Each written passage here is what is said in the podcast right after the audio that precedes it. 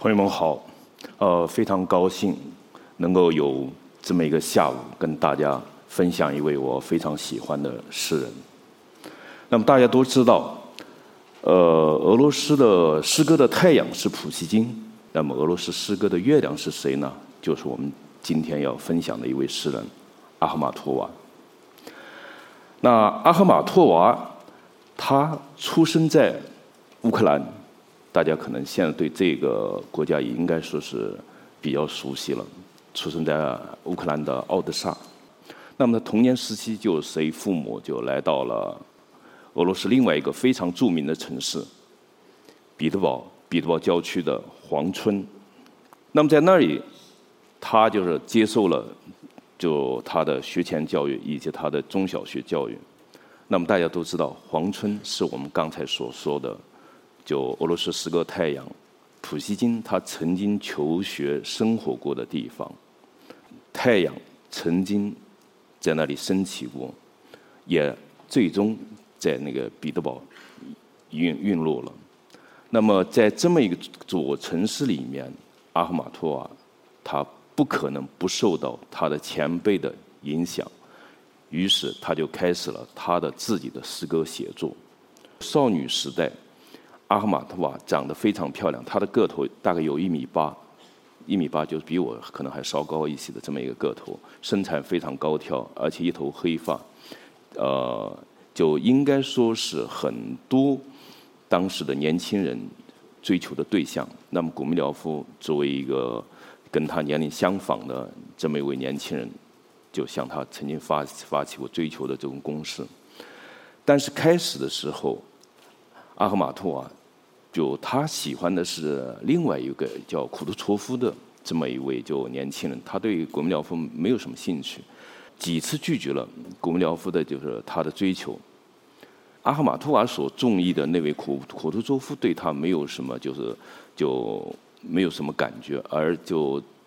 那古米廖夫就是的追求最后是得以成功了。那么他们最后两人是在一九一零年结了婚。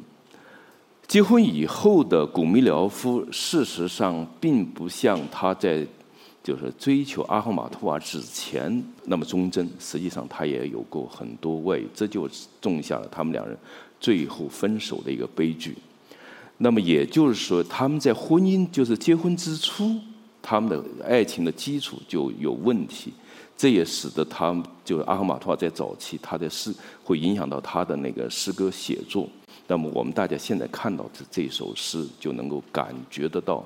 阿赫玛托娃他在诗歌写作上他的特点，或者以及他在诗歌里面所表现出来一种就是哀怨，甚至对呃爱情、婚姻存在着一种不信任的这么一种状态。你比方说他的诗歌里面他说：“时而像蛇一样蜷缩一团，在心灵深处施展巫术；时而整体像一只鸽子。”在白色的窗前咕咕絮语，时而在晶莹的寒霜里闪光，恰似昏睡的紫罗兰的幻梦。那么接下来这首诗歌，可能更能够表明阿赫玛托娃在诗歌里面他的他的那个写作特点。大家都知道，就是失恋是一种非常让人就是那个心碎的这么一种情感。那面对这种情感，有的人可能就会表现出痛不欲生，或者说呼天抢地的这种表情。那么阿赫玛托娃是如何表现这种在失恋中间那种失重的感觉的呢？这在就最后相会的歌吟里面就有所体现了。他就非常巧妙地运用了一个细节：我把左手的手套戴在自己的右手上，仿佛感到台阶无数的多。我分明记得，他总共才三节。大家想，就是为什么他会把左手的手套戴在自己的右手上呢？显然，他的整个是处在一种慌乱中间。他就是因为失恋而不知所措。尽管台阶，他他的潜意识里面知道那个台阶是只有三节，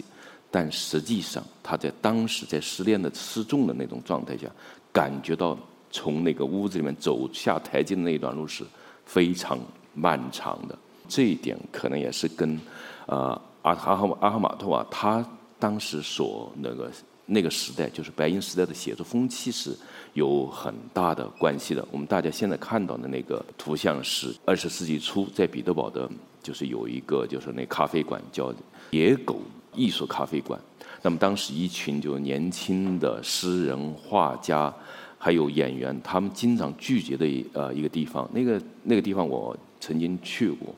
我在那边我看到过历史的一个。就留下来的一个纪念馆嘛，在那里面有展出了很多照片。那么在这里面，我们可以看到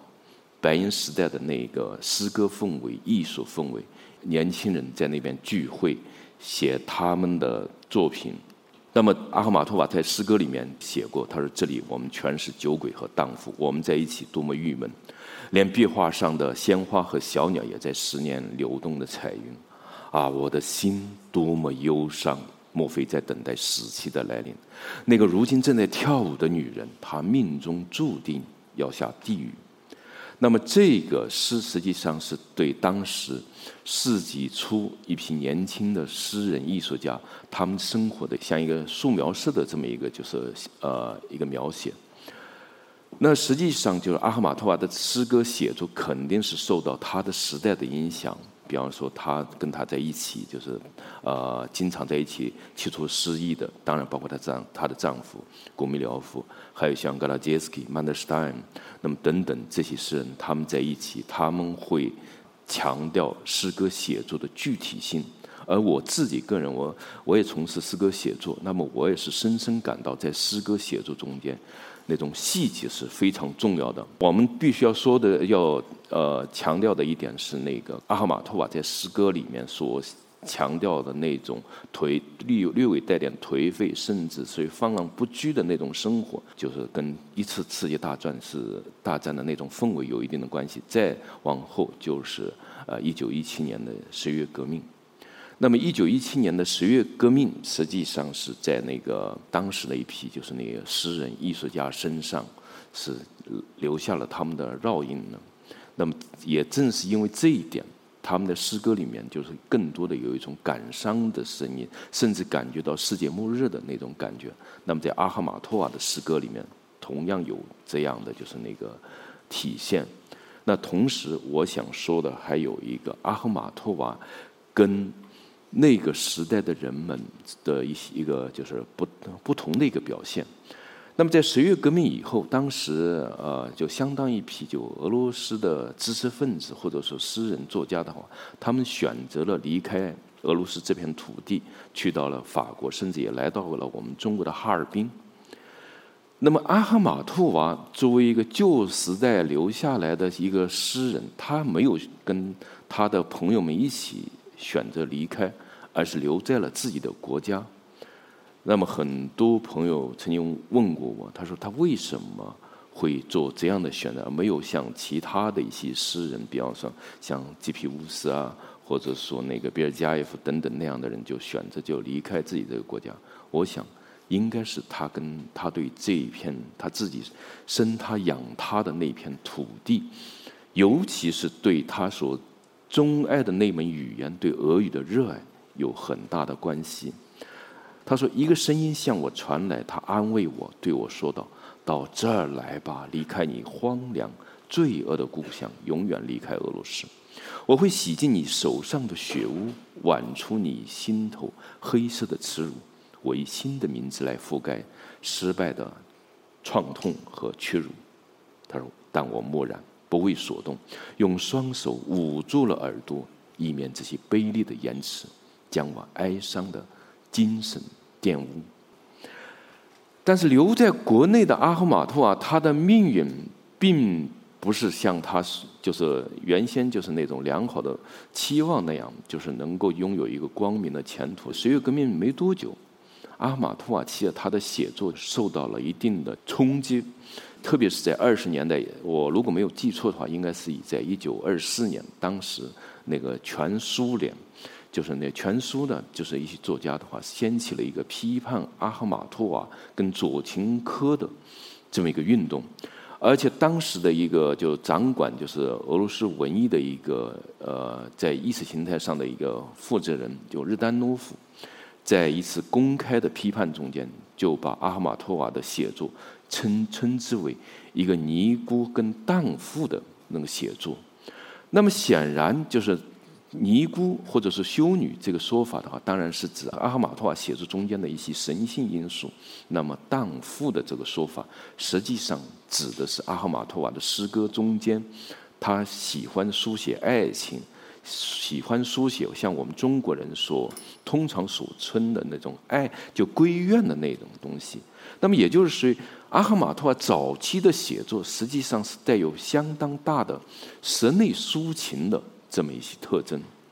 但是这些特征，就对喜欢的人来说，他们认为这是一些优秀的品质。就把人们内心深处那些隐秘的东西写出来，写出了常人所有而常人不能言的那些东西。但是在另外一部分可能不喜欢那样创作的人来说，他们就觉得那里面流露了了人的这种七情六欲，而在那个当时就是一个一种就是不怎么就是那个正确的一种就是理解的情况下，认为这是属于有害的这种品质。那么，所以称之为这种荡妇的写作。那么，处在这种就处境下，阿哈马托瓦他在相当长的一段时间被剥夺了发表的权利。那么，在被剥夺了发表的权利以后呢，阿哈马托瓦做的是什么工作？他曾经有一段时间做过啊很多的翻译的工作啊，包括那个对呃当时苏联的一些加盟共和国一些少数民族诗歌的翻译，其中他还翻译过。我们中国的重要的诗人屈原的《离骚》，那他是跟那个就著名的汉学家费德林他们两人一起合作的，但是他并没有为此而放弃自己的写作。有一段时间，他就是所以处在一种就是我们今天可以说是一种呃地下的秘密的这种写作。我们现在看到的这个，就是他的一个一首就很著名的诗歌《安魂曲》，他的。本身写作的出发点是他儿子被逮捕，他儿子被逮捕的原因是什么？是由于他的前夫古米廖夫，古米廖夫在一九二一年被就是呃安上了一个莫须有的罪名，所谓的反革命、反苏维埃的这么一个罪名，被枪毙了。而当然就是实际上就是古米廖夫实际上是被冤枉的，后来就是苏联也给他就是平反了。但是在长达就几十年的时间中，阿赫马托瓦尽管与古米廖夫离婚了，但是离婚了以后，他的身份仍然是一个反革命的遗属。而那个阿赫马托瓦的儿子列夫古米廖夫，就因为他是一个反革命分子的儿子，他在同学中间当然就是受到排挤，而他也。拒绝承认自己的父亲是所谓的具有有着那种所谓的历史问题，最后他甚至被投进了监狱。儿子被投进监狱，那么作为母亲的话，阿哈马托瓦实际上就是就像很多探监的其他人一样，站在一个探监的队伍中间。他在自己的就是那个呃后来的诗歌中间，就是就有所表述。他说：“我在那里站了整整十七个月。”这十七个月中间，他就就跟那些探监的、其他的探监的一些，就可能是年老的妇女或者年轻的就是姑娘站在一起的时候，那么当时就有一个人曾经就是那问过他，他说：“你能不能把这一这些东西写下来？”阿哈马托瓦说：“能。”当他说出“能”的时候，那么问他话的那个人就露出了一丝笑意，因为他们觉得。这个民族还是有他的代言人的，那么这个代言人就是阿哈马托瓦。那阿哈马托瓦那个，那么这首安魂曲的这个作品，我刚才说了，它是处在一种地下状态写的。门外或许可能还有那个秘密警察待在那儿，那么为了躲过他们的这种监视的话，他们可能几个朋友在一起，他就会说：“哎呀，今天天气很好啊，哎。”现在就是那个今年的秋天来的，呃，特别早啊，就用这种打哈哈的话转移，就是外面偷听者的就是那个注意力。但实际上，阿赫马托娃会把他自己写好的作品，比方说《安魂曲》的就一些章节，递给另外一位朋友，让那位朋友读了、默诵了，最后把它默默的背下来了，背下来了以后，就那个又把这些他写下诗歌的那些纸片烧掉。也就是说，在这阿哈马托娃的，就是那个，就是中晚期的写作中间，事实上好像又回到了荷马之前的时代。到了二十世纪，人们由于一种就特殊的环境，又进入到一种口口相传的时代。《安魂曲》曲这首作品，实际上在最初的流传，不是先发表，不是发表在在刊物上发表，而是在人们的口头的这种传颂中间就。得到流传的，像《安魂曲》，它表现的是实际上是呃三十年代大清洗时代的一个缩影，人们被卷进了一场巨大的民族灾难中间，她的儿子受难，丈夫进了坟墓，这么一种处境下，为时代留下了她的证词。阿赫玛托娃早期的诗歌写作是属于一种室内抒情的，他更多的会书写个人的他的情感，尽管写的非常精致，呃，非常巧妙，把人们微妙的那种心理表达出来，但是更多的还是属于他个人的。那么，当他写出了《安魂曲》，跟我，那，就跟就是没有主人公的叙事诗的时候，我觉得阿赫玛托娃他实际上。就是完成了一个从优秀诗人向伟大诗人呢转变的这么一个重大的转折。那么我们大家都知道，就是在四十年代，就是发生过一场世界性的悲剧，就是第二次世界大战。当时苏联在第二次世界大战中间阵亡的人数是一千两百六十万，而伤亡的数字可能更大，有统计说是四千多万。那么，在这么一场巨大的灾难面前，你作为一个诗人，你要不在你的诗歌中间有所表达的，我想应该是失责的。而阿赫玛托娃，他还是非常自觉的承担了作为诗人的他的那份责任。那么，这个诗里面，那当然是有着就深重的这种啊这种悲痛在那里面。比方说，像《悼亡友》这首诗，他说：“胜利日这一天，柔雾弥漫，朝霞如同反照一片一片殷红。迟到的春天像一位寡妇，在无名战士的墓前忙碌。她双膝下跪，不急于站立，吹一吹花蕾，抚弄一下青草，把肩上的蝴蝶轻轻放到地上，让第一颗蒲公英展开绒毛。”而他把这份悲痛又进一步写到了没有主人公的叙事诗。那么这首诗，这首叙事诗，它的名字叫《没有主人公》。那么实际上，它还是有主人公的。它的主人公是谁？就是他的国家、他的历史、他的时代，以及我刚才所说的世界性的那场灾难。那么在这个灾难中间，他看到了可能人性的就是恶的一面，同时。也看到了人心善良的一面。当时就是那个二战的时候，苏联当局就把那个就像阿赫玛托娃还有其他的一些诗人疏散到了当时的加盟共和国乌兹别克斯坦的塔什干。那么有一次，阿赫玛托娃跟他的朋友在大街上散步的时候，突然遭遇过一个呃小偷，那个是很小的一个小孩。开始的时候，那个孩子就想拿那个剃刀去划阿哈马托娃的那个袋子。那么他的朋友就是对那个孩孩子说：“他说，你别去，就是那个划破他的袋子。这个这位女性实际上也是非常就落魄，非常贫穷。结果那个孩子一听这话以后，一溜烟的就是那个就是逃跑了。逃跑了没多久，他们两人走了，就是可能又几百米以后，又看到了那个孩子。”那么那个女友就有点笑了，就说：“这是哎，看来这个孩子非得要让我们就把他扭送到警察局去不可。”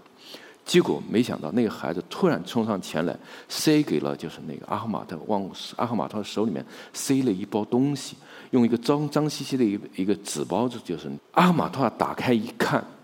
那里面是一包就是呃是一个油饼。就阿玛托一就一愣，就是哎，这是怎？然后他就问那个朋友，他说：“我是吃还是不吃呢？”那个朋友就笑了笑，他说：“啊，你还是吃吧，他是为你偷的。”那么我们现在大家看到的这个人，目前就是在世界诗歌史上也是占有很高地位的一位诗人，就布罗茨基。那么当时布罗茨基是有阿赫玛托的遗孤的之称。那么布罗茨基他早年他因为写诗也曾经受到过不公的待遇。有一次就是那个警察就那传唤了他说那个呃布罗斯基你就为什么不工作？因为说他游手好闲。那布罗斯基的回答是：我的工作就是写诗。审判的人员就问他，就说。呃，谁就说你是诗人了？然后布鲁斯基就回答说：“谁又命名你为人了？”那么当然，他的这种倔强的态度并没有能够为他就是带来好运。最终就是布罗斯基是作为一个就被宣判为社会的寄生虫，而就是呃遭到了流放。那么像就是那个。就阿赫玛托啊还有其他的一些朋友就觉得，就是一个人因为写诗而遭到这样不公的待遇，显然是不合适的。那就就尽管他自己处境也不是太好，但是他仍然需要就是为自己的就为年轻一代的写作权利而奔走。当然，就是那个这种奔走，可能在那种呃强权下，也许就是并没有能够奏效。但是也从这里面，我们也可以看到，就阿赫玛托啊他的在诗歌上表现出的那种倔强，对普通人的那种帮助和支持。那么这也是阿赫玛托瓦他就是的跟他的为人。就是有一定的关系，因为曾经有朋友问过我，他说：“你翻译了很多白银时代的诗人的作品，你最喜欢的是谁？”